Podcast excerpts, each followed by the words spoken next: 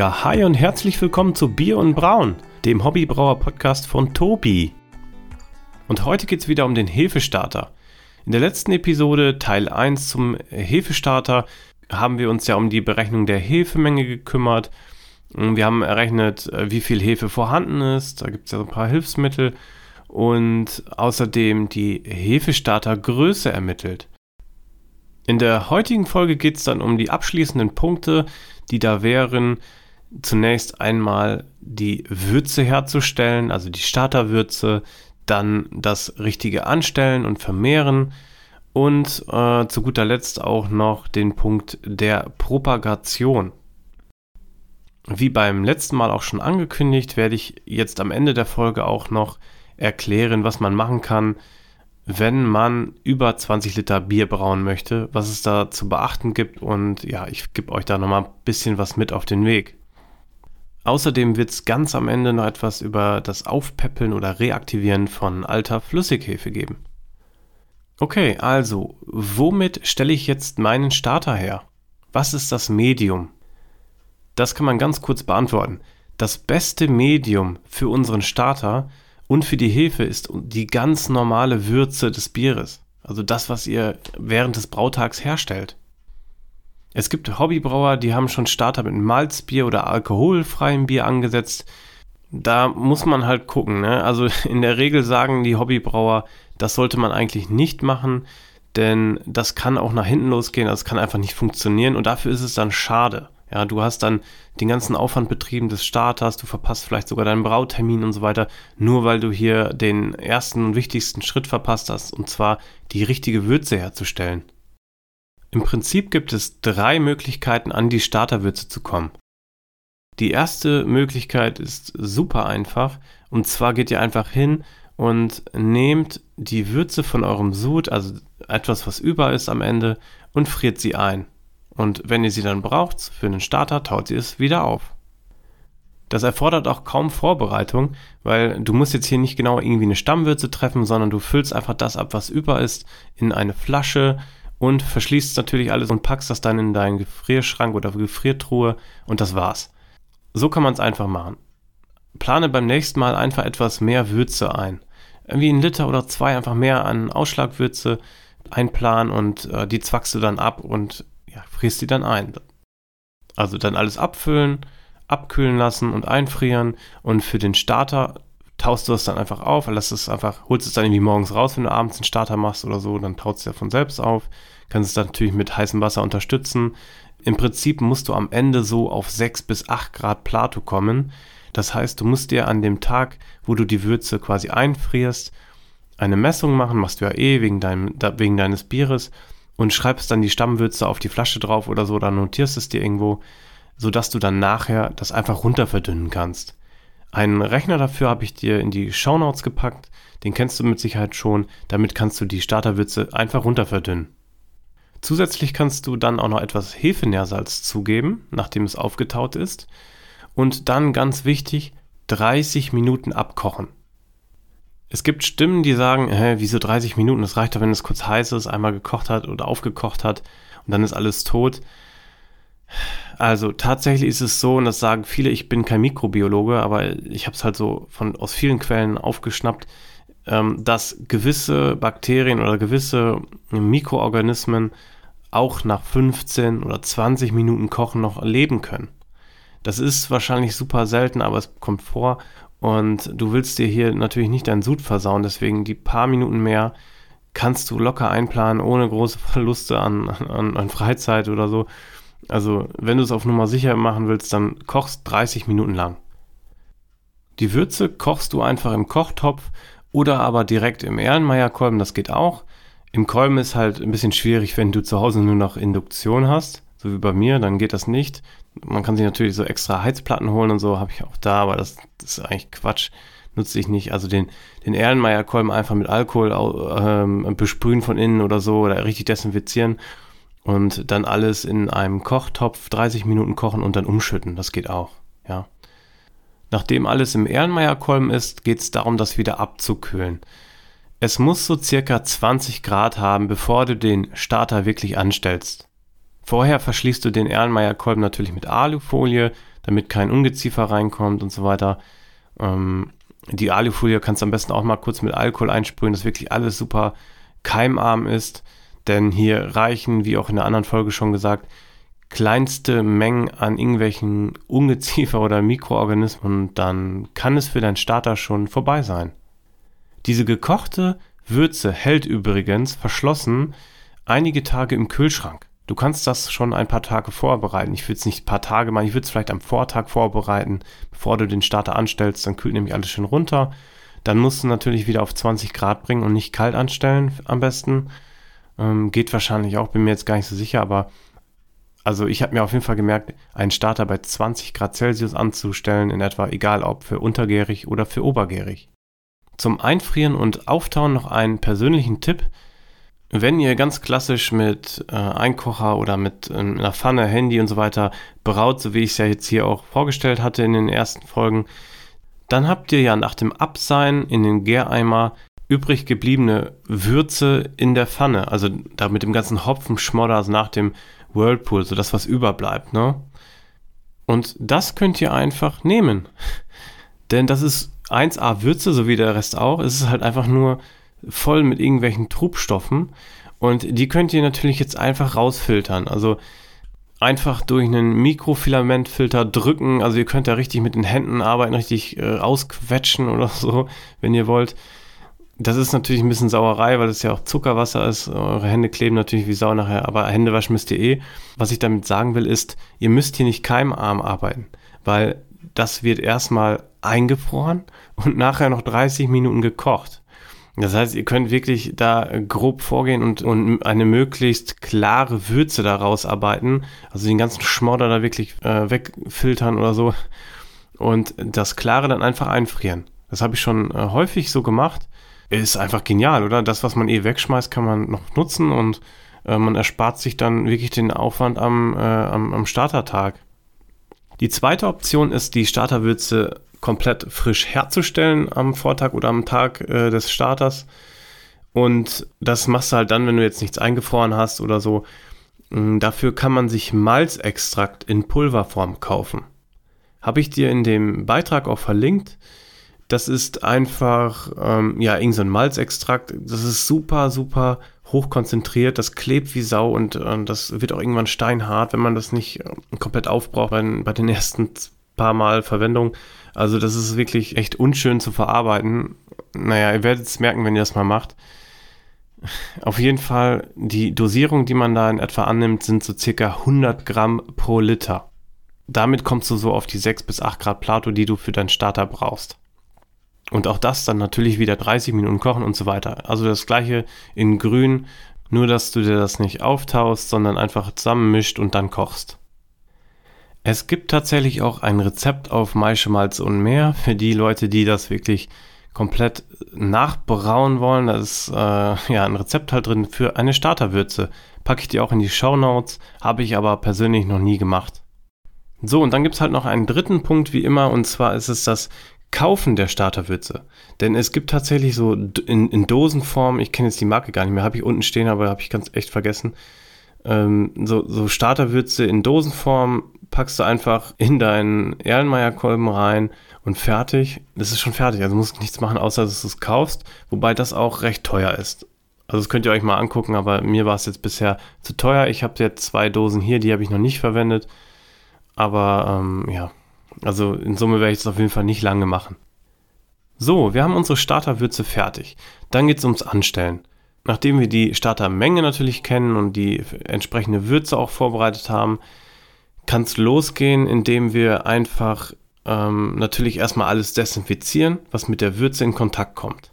Also die ganzen Gerätschaften. Erstmal natürlich die Schere zum Aufschneiden des Beutels, den Beutel selbst nochmal desinfizieren. Da müsst ihr echt noch gründlicher arbeiten, als wenn ihr irgendwie Trockenhefe aufschneidet oder so vom, vom Anstellen. Hier ist es wirklich super wichtig. Und ähm, ja, das äh, nur nochmal betont. Also da wirklich keimarm arbeiten. Sobald die Würze Zimmertemperatur hat, also so um die 20 Grad, sag einfach mal, so genau müsst ihr das nicht nehmen, dann stellt ihr den Ehrenmeierkolben auf eure Rühreinheit, auf den Magnetrührer, gebt vorsichtig den Rührfisch rein, schmeißt ihn nicht von oben rein, der fliegt euch durch äh, die Würze auf den Boden, platzt vielleicht sogar das Glas kaputt. Nutzt da einen anderen Magneten von außen und führt den langsam runter oder kippt ihn so seitlich rein. Ja, und dann stellt ihr den Magnetrührer an und zwar auf volle Pulle, also zumindest so, dass euer Rührfisch noch äh, in der Mitte bleibt und nicht rausfliegt, aber dass ihr einen Strudel erzeugt der so richtig tief geht. Also man kann da von oben reingucken, das zieht sich dann so richtig runter, fast bis auf den Boden. Und ähm, dann man hört auch, wie die Luft in die Flüssigkeit gezogen wird. Das, das ja, wie soll ich das jetzt beschreiben? Also ähm, werdet es einfach mal ausprobieren. Wenn ihr von oben durch den Strudel durchguckt und den Rührfisch seht, dann ist alles richtig, ja. Dann ist es auf jeden Fall gut. Es soll auf jeden Fall äh, möglichst viel Sauerstoff reingezogen werden. Das lasst ihr dann so fünf bis zehn Minuten laufen. Das sollte dann auch ausreichen. Und danach dreht ihr den Magnetrührer wieder runter, sodass einfach nur noch alles in Schwebe ist, sich nicht absetzt, aber es soll jetzt nicht groß Sauerstoff reingezogen werden. Also auch so einen richtigen Strudel sollte man nicht mehr sehen, ja. Sollte sich nur noch, man sieht an der Oberfläche, dass sich das Ganze dreht und so. Von außen sieht man so Partikel rumfliegen aber es soll auf jeden Fall kein Strudel und so extreme Drehungen sein, weil das würde kontraproduktiv sein. Und das war's dann auch schon. Dann wartest du einfach 24 Stunden ab. Eine Gäraktivität seht ihr in der Regel auch schon äh, nach einigen Stunden oder so, zumindest nach 24 Stunden spätestens solltet ihr da was gesehen haben. Und zwar wie bei der normalen Gärung auch. Oben habt ihr eine Schaumdecke, habt ihr vielleicht so ein bisschen auch die Harze, die sich da gebildet haben ähm, ja, an den Wänden oder so. Also man sieht auf jeden Fall, dass was passiert ist. Falls, da, falls der einfach so aussieht wie am Vortag und der ist zum Beispiel auch nicht heller geworden oder so, riecht vielleicht sogar muffig, dann auf jeden Fall wegkippen. Kippt das bloß nicht in euer Bier rein. Wenn der nach 24 Stunden also wirklich ge gegoren habt, das seht ihr ja wie gesagt, und auch optisch okay ist und geruchstechnisch okay ist, dann könnt ihr den nehmen. Ihr müsst jetzt auch nicht nachmessen, das will ich damit sagen. In den allermeisten Fällen werdet ihr nicht von einer ganz, ganz kleinen Hefemenge hochziehen, sondern ihr habt Flüssighefe da und wollt die einfach nur noch mal ein bisschen äh, vermehren, damit ihr auf eure, was weiß ich, auf euer Starkbier kommt oder was weiß ich, äh, statt 20, 30 Liter machen wollt. Keine Ahnung, ihr habt ein, eine Kaufhefe und die wollt ihr vermehren. Und da reicht ja eigentlich in der Regel mal ein Schritt aus. Das heißt, dieser eine Schritt ist jetzt nach 24 Stunden bereits fertig.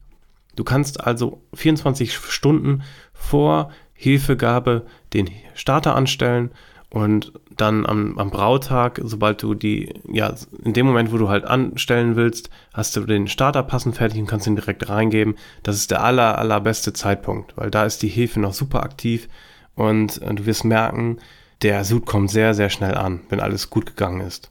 Pass aber auf, dass die Hefe und die Würze jetzt keine riesige Temperaturdifferenz haben. 5 bis 10 Grad sollten nicht überschritten werden. Also bleib, versuch mal da drunter zu bleiben, versuch mal unter 5 Grad zu bleiben.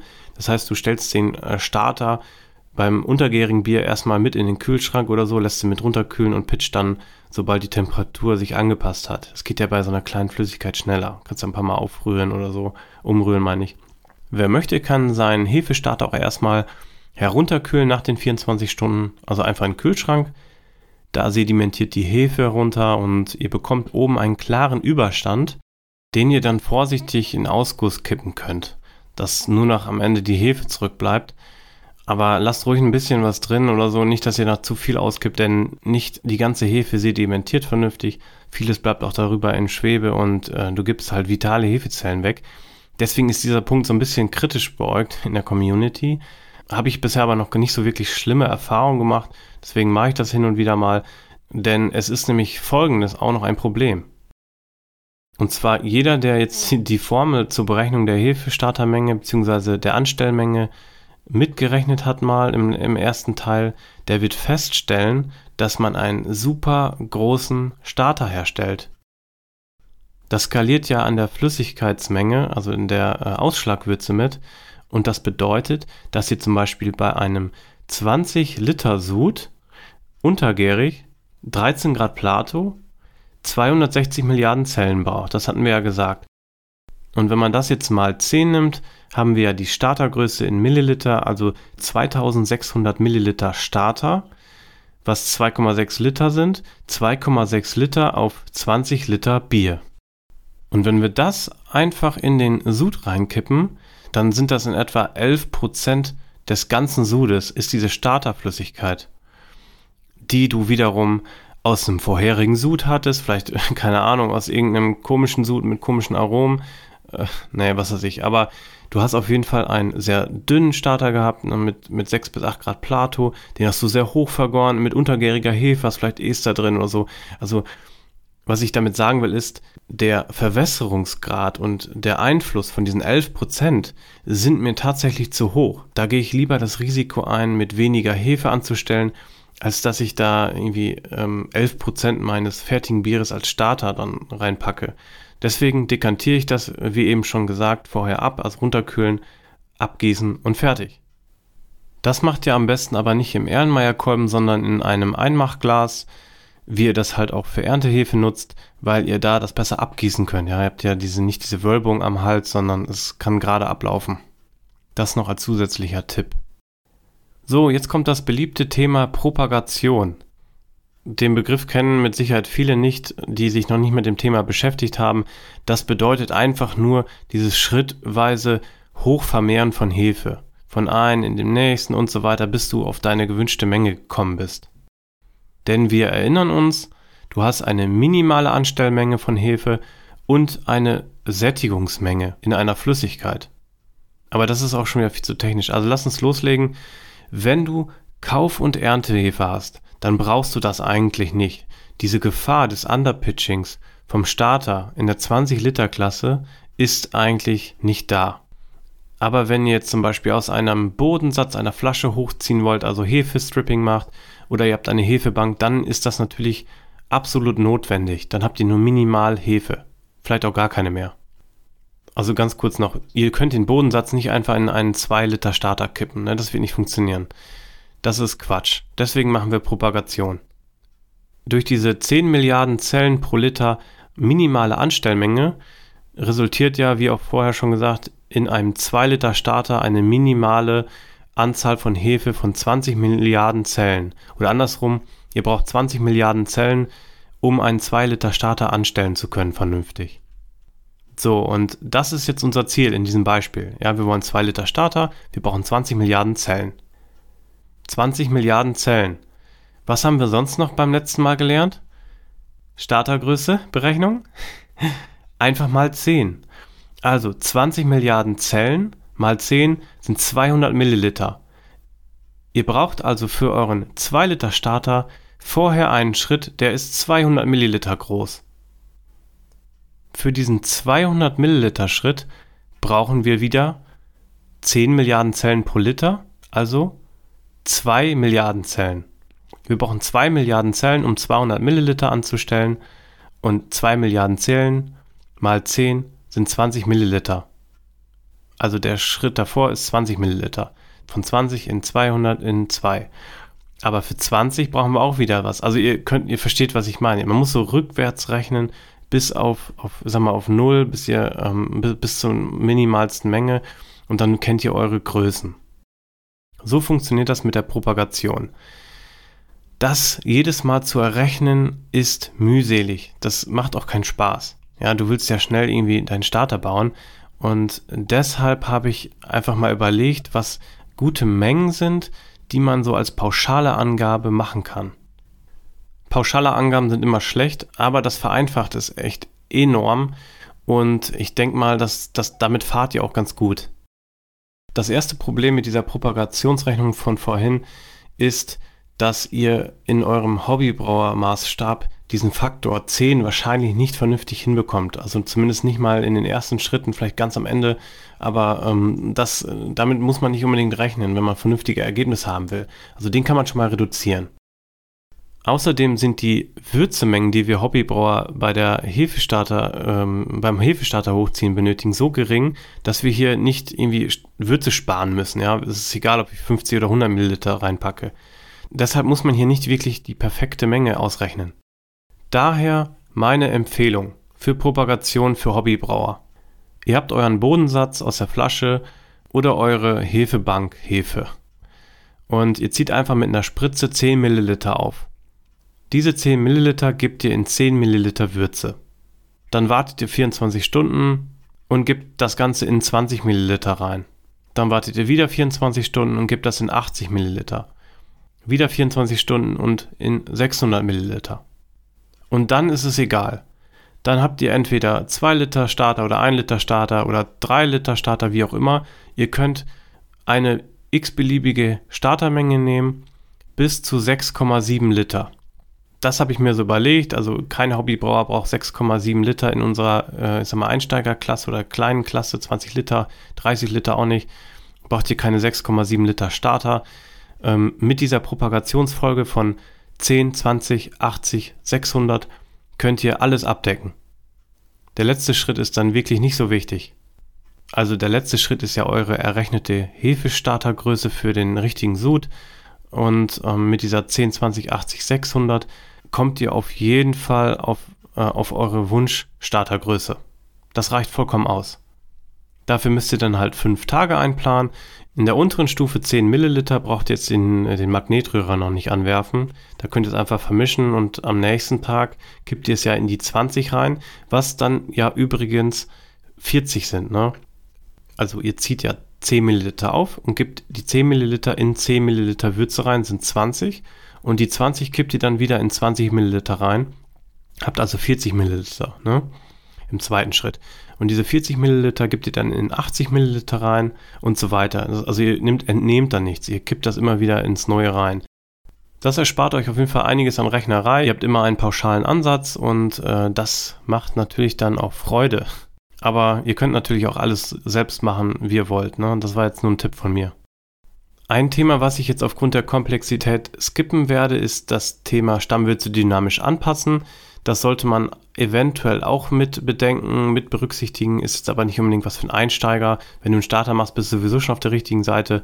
Aber es ist halt so, dass wenn du zum Beispiel starkes Bier hast und die Hefe im Starter an 6 bis 8 Grad Plato gewöhnt wurde, du beim Pitchen einen riesen Stammwürzeunterschied hast.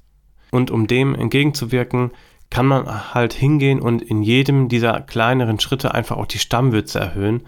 Das macht es natürlich nicht einfacher von der Planung und so weiter und vom Doing. Aber das ist natürlich jetzt an dieser Stelle nochmal erwähnenswert, weil das auch eine gängige Praxis ist. Gut, damit haben wir das Thema Propagation abgehakt. Bei Fragen natürlich wie immer melden.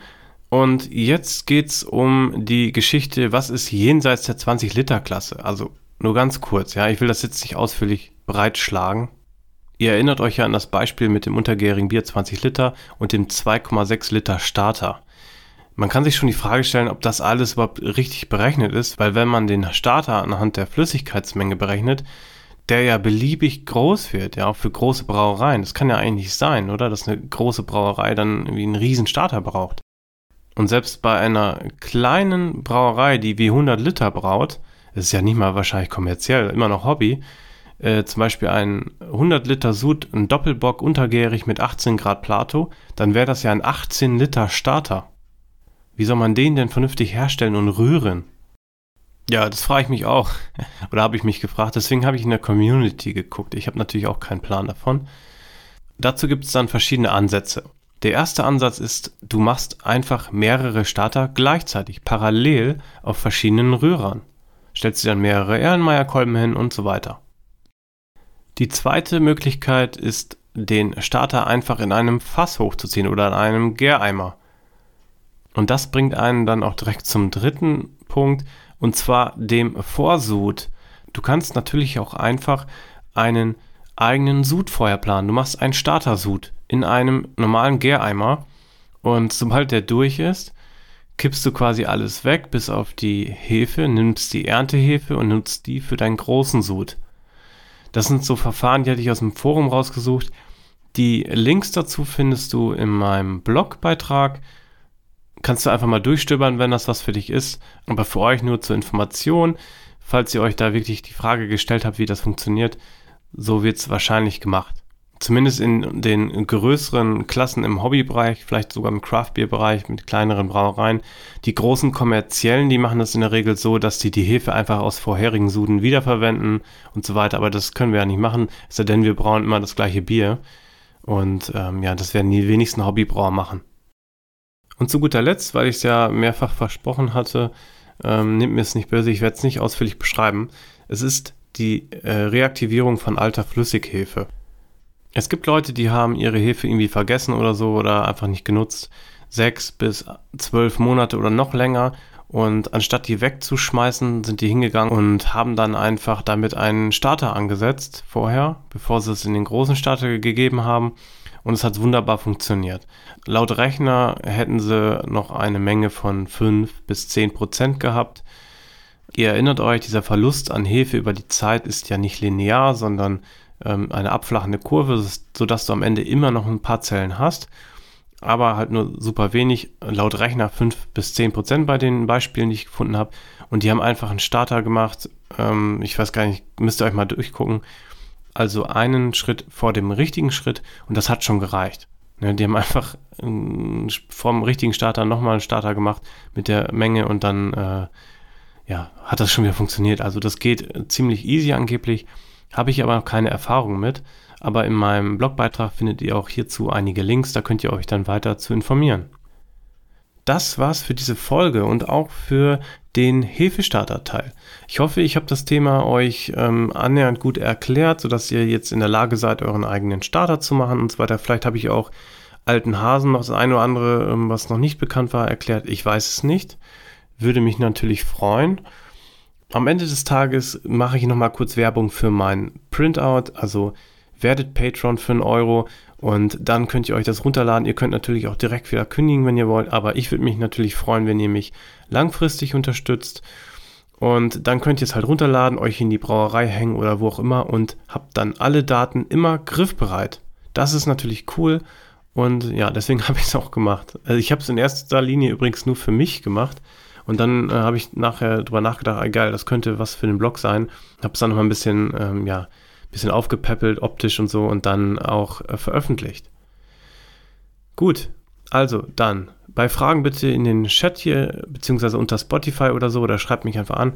Kommt in Discord oder schreibt mich im, auf Instagram an, wie auch immer. Ähm, ja, bis zum nächsten Mal. Allzeit gut Sud, euer Tobi.